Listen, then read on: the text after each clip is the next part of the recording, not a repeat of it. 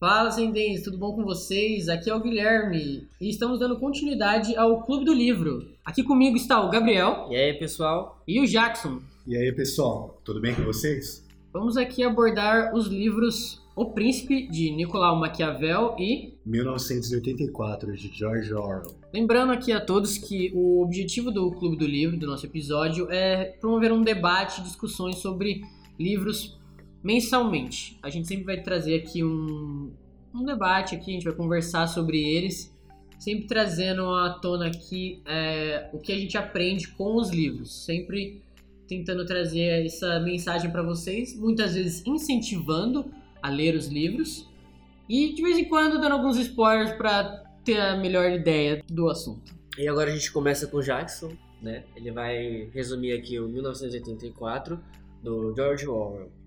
Esse nome é tão estranho, né? Mas fala aí, Jackson, o que você tem pra falar desse livro? Falando primeiro aqui sobre o que é o livro, 1984 é uma distopia futurista. Foi escrita em 1949. Foi o último livro escrito por George Orwell. Uh, George Orwell, ele é um social, foi um social-democrata, mas o curioso é que ele foi de certa forma muito repudiado pela esquerda da época dele. O George Orwell, ele se identificava com a social-democracia, mas o curioso sobre isso é que ele era de certa forma repudiado pela esquerda da época dele, porque ele acreditava que independente do espectro político qual você se identifica, você não deve jamais usar um cabresto e seguir às sérias tudo que é dito por aquela por aquela vertente pelos líderes, ideólogos, pensadores, quem quer que seja. Ele sempre foi alguém que criticou muito todo e qualquer regime totalitário. Em 1984 não é diferente. Ele trata um regime extremamente autoritário, o regime do Grande Irmão, o Big Brother. É um... O que eu acho que é mais interessante nesse livro é a forma como ele, muito do que é dito nele, muito que é descrito, pode ser sim trazido para os dias de hoje a década atual em que nós vivemos. Exatamente. A década. Aqui, o personagem principal, o Winston Smith, ele trabalha no Ministério da Verdade. Esse Ministério da Verdade, ele é encarregado de reescrever a história conforme o regime do Grande Irmão deseja. Então ele é responsável por apagar pessoas, acontecimentos, eventos históricos, tudo esse, nesse regime, a verdade é o que o regime quer. A verdade não existe por si só. Ela é totalmente escrita, dominada e definida por Moldada, aqueles que né, também por eles. Exatamente. E esse regime, ele controla todos os aspectos da vida dos cidadãos, completamente. Existe até mesmo algo que eles chamam de crime-ideia, que é qualquer ideia, qualquer pensamento ou qualquer coisa que discorde do regime. E o que eles fazem quando se deparam com alguém assim é simplesmente eliminar. É. E aqui, uma coisa interessante também são as teletelas. São os televisores que ficam na, embutidos na parede e as pessoas não apenas assistiam os programas, logicamente, tudo controlado pelo governo, mas também existia uma câmera que permitia que o governo observasse as pessoas. Então, a gente pode traçar isso, traçar a isso um paralelo com a sociedade que nós vivemos. Gente observados. É, não é, é incomum estarmos conversando sobre alguma coisa e de repente no nosso celular aparecer uma propaganda relacionada àquilo não é? Vocês já se depararam com algo assim? Sim, sim, isso é corriqueiro. Por exemplo, no Facebook você está pesquisando alguma coisa na internet, por exemplo, tênis Adidas, e no Facebook aparece uma propaganda de tênis Adidas. Uma coisa assim sim, está sendo vigiado por. As teletelas não são tão descaradas, né? Mas elas é, existem, elas estão todo momento buscando informações nossas para tipo, para alguém, alguma empresa, coisa do tipo, né? E assim, aqui nós não vamos dar spoilers, Vamos mas... Sim. Pode falar tudo aí, o final também. o carinha lá morre. Eu tá, vai cortar essa parte. Ai, muito bom. Mas uma das coisas que eu acho mais interessantes aqui é a forma como é feita a lavagem cerebral. Eles basicamente inserem na pessoa o que a gente conhece como relativização. Eles relativizam a verdade. Então a verdade não é aquilo, não é um ponto fixo. A verdade é X, mas pode também ser Y. É. Um dos pontos que eu acho mais interessante no livro é a lavagem cerebral. Ela é feita inserindo, fazendo a pessoa realmente acreditar naquilo que nós conhecemos, como eles fazem as pessoas acreditarem na relativização. Ou seja, a verdade não é uma coisa concreta. A verdade pode ser X, pode ser Y, pode ser Z. E a partir disso vai gerando dúvidas. Então, 2 mais 2 já não é mais 4, 2 mais 2 é 5. A partir do momento que a pessoa começa a duvidar de algo tão simples e tão enraigado na nossa na mente, né? Qualquer coisa fica mais fácil de ser colocada lá. Para finalizar aqui, não vou me estender muito sobre o que se trata o livro, o que ele é. É é interessante também se observar nesse livro a forma como a figura de um inimigo é sempre muito utilizada por regimes totalitários. Eles estão sempre em busca de um grande inimigo para ocultar tudo aquilo que o regime tem feito e tornar de certa forma aceitável através do desespero, da destruição e dominação tudo que um governo autoritário tem feito. Se a gente puder trazer exemplos atuais, o próprio nazismo foi isso. Com toda a propriedade, dá pra falar que o, o próprio partido nazista tinha como, teve como objetivo a demonização dos judeus e povos tipo Minorias. mino- minorias, né, naquele Uhum. momento e acabar como perseguindo eles e justificando todas as atrocidades que eles faziam como campos de concentração e tortura para um povo que obviamente eles tinham essa rixa, né? A gente pode pegar um exemplo bem atual que aconteceu até há pouquíssimo tempo do Nicolás Maduro, que ele começou a meio que briga com o Brasil, falando que o governo atual está querendo causar uma guerra, tudo mais. Sim. E é interessante a gente ver como um livro escrito em 1949 já previa tantas coisas que são utilizadas hoje por ditadores mundo afora. É, outro ponto interessante, como eu havia dito, é que essa demonização de um terceiro é feita pela própria mídia Uhum. a partir de pequenos erros, entre aspas, né? É, notícias fora de contexto algumas vezes, Manchetes. manchetes principalmente. Infelizmente, nós vivemos em um país onde as pessoas são leitores de manchete. As Sim. pessoas veem o que tá a chamada do jornal e não parece que não precisam saber de mais nada. Então, também não é nem um pouco incomum a gente ver no jornal pequenos erros, né, entre muitas aspas, que na verdade dão uma conotação totalmente diferente à notícia. Tem muitas coisas na sociedade atual que a gente consegue traçar com esse livro, né? que é exatamente uma coisa bem rasa, mas que a gente consegue trazer é o próprio Big Brother que, tá, acontecendo, que acontece no Brasil há vários anos, que vem diretamente desse livro, que é uma casa vigiada por todos. E eu acho muito interessante como ele se, o próprio Big Brother se tornou uma teletela, que tipo uma teletela da teletela as pessoas veem pessoas vendo TV, vendo a casa lá, sabe? Tem a casa lá com as pessoas e a gente tá assistindo elas e sendo assistido pela, pelas mídias, porque o pessoal vê o quanto a gente assiste e anuncia lá, né? Então acaba que virou a mídia, ela usa até a cultura pra tipo Subverter. Exatamente, subverter as pessoas. Como, tipo, a, por mais que esse livro seja antigo, ele ainda é utilizado até hoje e atualizado, né? Porque Sim. ele sempre tem essa mudança, né? Eles vão sempre buscando novos caminhos de atingir todos nessa teletela mundial.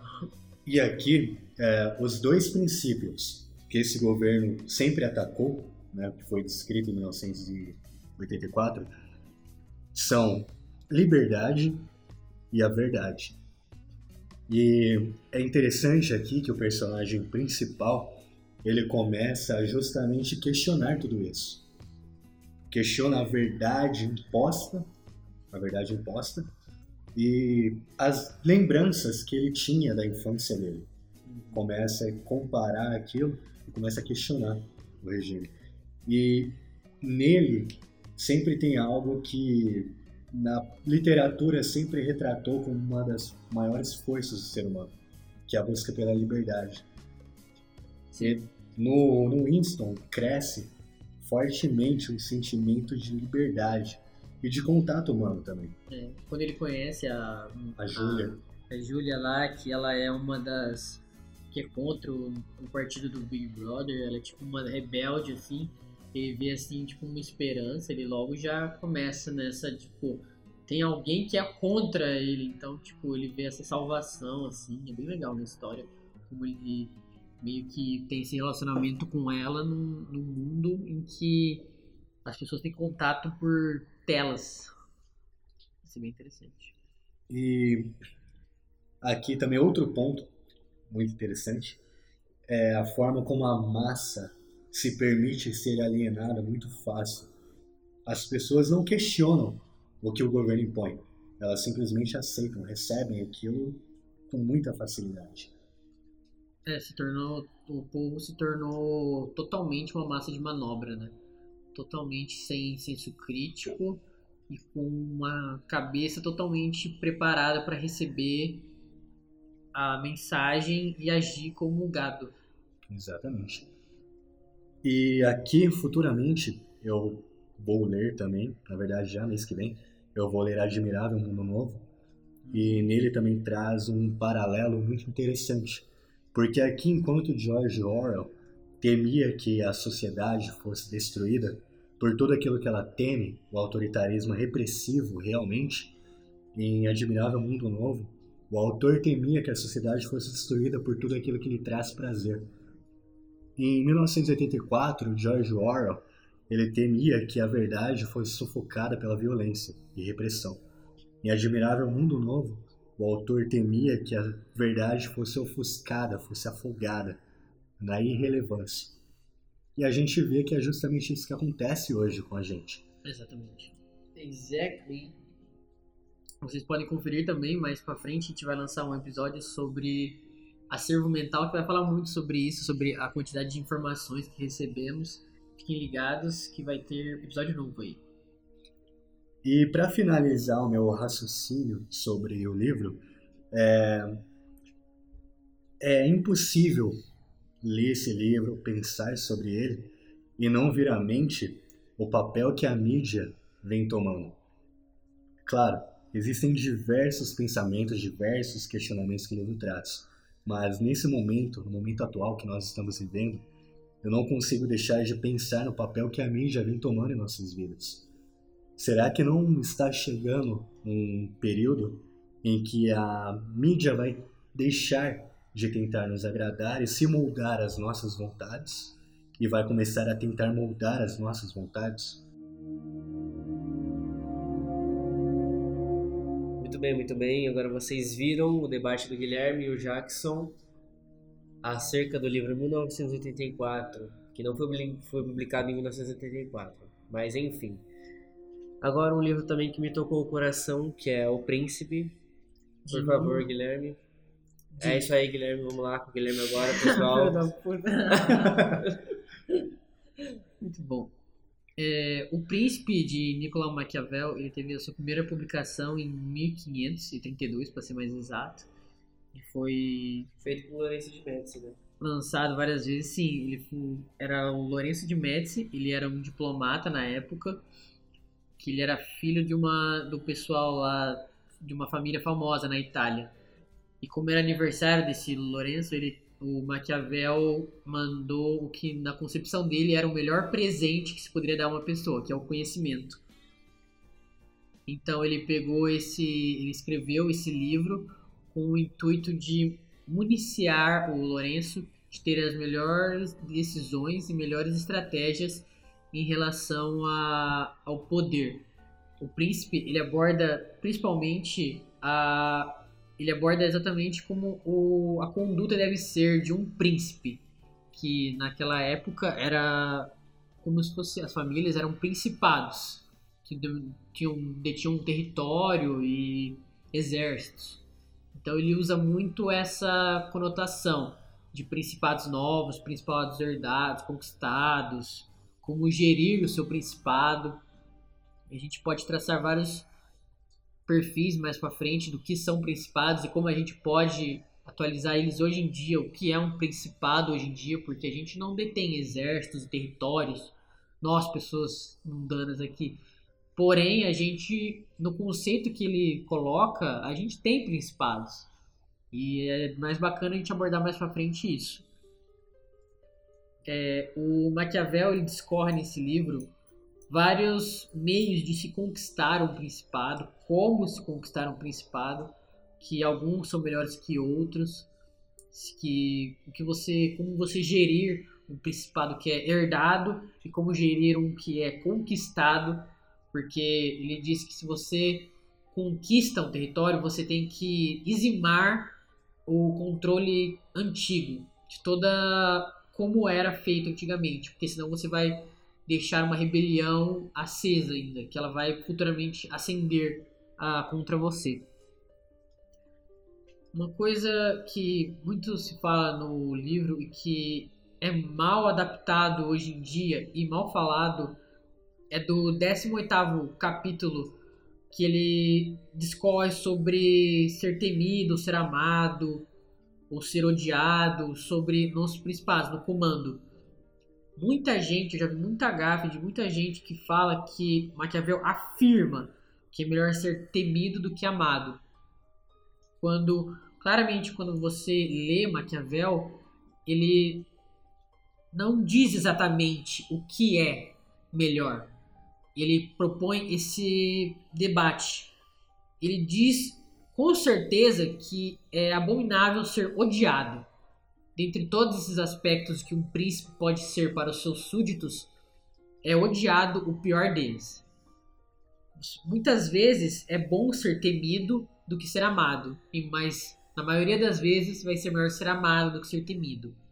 Porém, muitas vezes você não tem como ser amado. Então, realmente, nesses casos, é melhor ser temido. Num exemplo de um principado conquistado, é muito difícil você conseguir o amor do, do povo que foi conquistado. Só se o povo passava por grandes repressões. E ele fala exatamente nisso, que você pode muito bem usar o povo como uma, um paiol para conquistar o principado. E é muito bom como hoje em dia a gente consegue usar atualmente o Príncipe do Maquiavel, que hoje em dia é um exemplo de obra estrategista. Hoje em dia os nossos principados, eles ainda existem, eles só mudaram. Pode ser no trabalho um principado, pode ser na sua família, no grupo de amigos, sempre você vai ver aqueles que são meio que súditos ou que detêm o controle daquele povo, daquela junção de pessoas no trabalho, geralmente é o chefe, o príncipe, e aí tem os súditos. Só que às vezes o chefe pode mudar, ele pode cair. Como você conquista um território, uma posição. Isso é bem interessante, não? Com certeza. Legal, legal. É, uma das coisas que eu acho mais interessante sobre a obra é que nela, Maquiavel, ele trata as coisas como elas são. Ele não tenta maquiar ou poetizar as coisas. Hoje em dia, principalmente, nós temos a tendência a rejeitar tudo aquilo que é que vem de forma muito crua. E é justamente isso que Maquiavel faz. Ele não tenta minimizar a situação ele fala precisamente, as coisas são assim. Se você agir dessa forma, vai dar bom. Se você agir de outra forma, vai dar ruim. Por isso, isso e isso. É, até por isso que Maquiavel ele foi muito criticado. Sim, uh, hoje em dia a gente usa a expressão, né, maquiavélico, Sim. que vem diretamente de não ser uma pessoa má, mas ser uma pessoa fria e racional nesse sentido de que o pessoal fala muito que os fins justificam os meios. Que Maquiavel nunca disse isso, uhum. mas o pessoal liga muito a linha de raciocínio dele por ser direto e, vamos dizer, nesse ponto frio, a esses pensamentos que hoje temos. E hoje eu acredito que se você parar para pensar, você vai ver que nós vivemos em uma época que é muito mais emocional, onde a emoção por trás do discurso tem tido um significado igual ou até maior que o próprio discurso em si. Se refere muito mais à forma como você diz as coisas, não ao que você diz. E sinceramente eu acho isso muito complicado, Sim. muito ruim, para ser sincero. É, hoje em dia o emocional ele passa muito.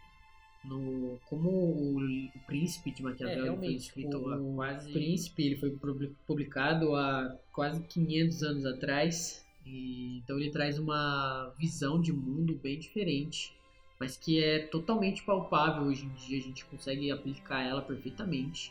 Ter uma boa noção dos, dos principados hoje em dia. Então, aqui realmente fica, acho que fica esse raciocínio. O que vale mais? O discurso racional, o discurso emocional ou algo no intermédio? Será que vale realmente a pena você acreditar em tudo que é dito com apelo emocional, a histeria, ceder à histeria, ou realmente criticar tudo que é dito, a forma como é dito e pensar por si próprio? Porque muitas vezes a racionalidade também tem muitos contrapontos. O que é dito de forma racional nem sempre é fato. Realmente. Uma coisa que eu gostaria de terminar aqui com o nosso papo é uma frase que Maquiavel que diz que não é possível possuir todas as virtudes, mas nunca deve se parar, nunca deve se deixar de buscar por, por todas Uhum. e muitas vezes parecer possuir todas, porque um príncipe ele sempre tem que ter a noção de que tem alguém tentando conquistar tudo que ele tem. Então ele deve sempre parecer forte, imponente, para que não incite fraqueza em si mesmo, para que os outros possam ter essa oportunidade de conquistar. Então ele diz isso, como o Jackson estava falando, friamente, porque você não, a gente não pensa muito hoje em dia que alguém vai estar tentando roubar eu pegar alguma coisa que é minha. E que os principados, hoje em dia, eles não são físicos. Às vezes é o seu lugar, é uma vaga de emprego. Isso a gente vê diariamente numa vaga de emprego. É um principado que está em, em disputa ali. Como você vai se apresentar numa entrevista de emprego? Como você se veste? Como você aparenta? Você parece conquistar todas as virtudes para conquistar aquele principado que é a sua vaga? Então, você, obviamente, todos nós sabemos que não detemos todas as virtudes. Eu não sei se é possível ter.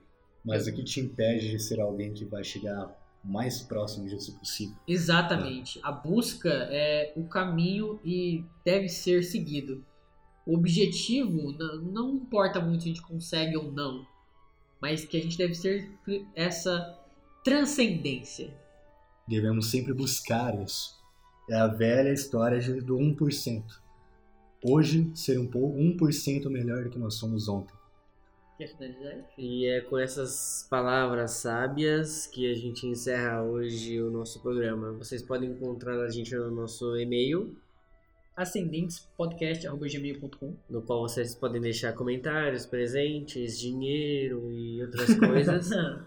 e a gente também tem Instagram, que é o. Arroba Mentes Ascendentes. Instagram, Instagram, desculpa. E o Facebook, que é. Mentes Ascendentes. Exato, vocês podem encontrar a gente nessas redes sociais. A gente também tem Anchor, Spotify e Deezer, vocês sabem qual é, porque é o mesmo nome do podcast, e temos o SoundCloud também. E é com essa mensagem que eu desejo a vocês que me enviem dinheiro, por favor. Um beijo. Então, pessoal, mais uma vez, foi um prazer estar aqui com vocês e até o próximo. Valeu, pessoal. Até mais. Tchau, tchau. É porque o editor gostou que eu vou falar, Mamanag. Falou!